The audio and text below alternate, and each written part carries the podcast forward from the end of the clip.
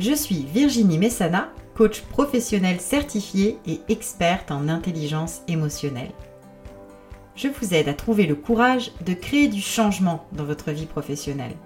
Chaque mois, je mets en lumière des témoignages sur ce moment charnière où nous trouvons le courage d'être soi en écoutant notre petite voix intérieure. Ma mission Créer une communauté de personnes courageuses, libérées par la parole et inspirées par celle des autres remettre de la passion dans leur carrière.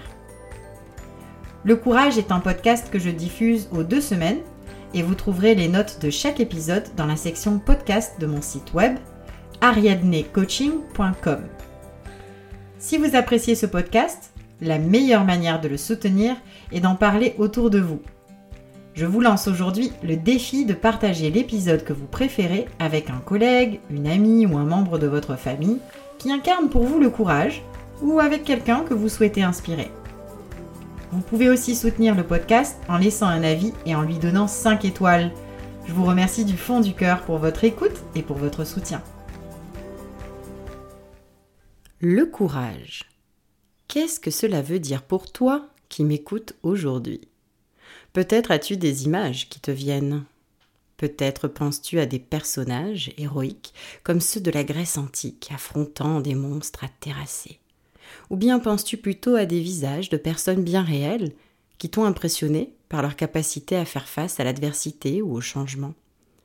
Des histoires de vie, des histoires de maladie, de guerre, d'exil, d'aventure, d'innovation, des histoires de transformation. Nous avons toutes et tous des figures courageuses qui peuplent notre imaginaire et ont un impact sur notre manière de reconnaître le courage. Mais toi, te considères-tu comme une personne courageuse? Tu vois, moi, je ne me suis jamais vraiment définie comme une personne courageuse. Ce n'est pas nécessairement le premier adjectif qui me vient en tête pour décrire ce que je ressens au quotidien. Je réalise que c'est une émotion en fait que j'ai tendance à reconnaître ou à identifier a posteriori.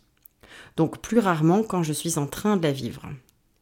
Pourtant, à tout bien réfléchir, cette émotion, cette énergie, le courage, je m'y suis connectée à de très nombreuses occasions. Et j'ai dû souvent prendre des décisions qui m'ont demandé beaucoup de courage. Aller étudier dans une nouvelle ville où je ne connaissais personne, immigrer et tout recommencer, de nouvelles études, de nouveaux réseaux, des amis, défendre mes principes et mes valeurs, protéger des personnes que j'aime, parfois même dans des situations abusives, voire dangereuses, quitter une relation amicale ou amoureuse qui ne me convenait plus, continuer et persévérer, même quand ça semble plus facile d'abandonner, prendre la parole devant un auditoire, à la radio ou ici derrière un micro, changer de carrière, me lancer dans l'entrepreneuriat, dire non, tout simplement pour me respecter, même quand ça peut paraître difficile ou impossible de le faire. Alors peut-être que comme moi, tu ne te considères pas toujours comme une personne courageuse, mais qu'il y a une foule de situations dans ta vie où tu t'es dit Ok, prenons notre courage à deux mains. C'est une expression intéressante d'ailleurs, non, prendre son courage à deux mains. Une phrase qui montre deux choses intéressantes à mon sens. Un, c'est clairement quelque chose qui est dans mon contrôle et dont je peux me saisir. Et deux, à quoi ressemble cette chose, le courage que je tiens ainsi entre mes deux mains? Eh bien, savais-tu que l'étymologie du mot courage faisait clairement référence au mot cœur? Ce serait donc dans mon propre cœur. C'est mon propre cœur que je prendrais à deux mains. Mais dans quel but? Peut-être en fin de compte pour me connecter à une énergie de vie qui me pousse à passer à l'action.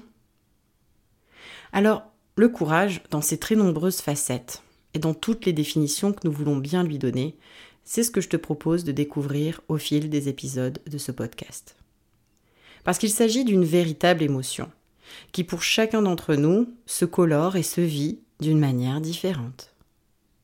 Je t'invite à partir ensemble découvrir les rouages qui nous permettent de nous connecter à son énergie. Les invités que je reçois chaque mois pourront ainsi nous éclairer sur ce que le courage représente pour eux, dans ce podcast, on s'intéressera davantage à comment être courageux dans le contexte professionnel pour créer du changement ou remettre de la passion dans sa carrière. Mais il y a beaucoup d'apprentissage à tirer de ces autres moments de nos vies où nous faisons preuve de courage, dans chaque épisode qui suit celui avec mon invité du mois, je prendrai le temps de décortiquer un aspect lié au courage pour te donner les clés du passage à l'action. Mon désir, c'est que tu ressortes de l'écoute de ces épisodes à la fois plus inspiré et outillé afin d'avancer avec plus de confiance. Ensemble, devenons des professionnels plus courageux et alignés avec notre mission de vie.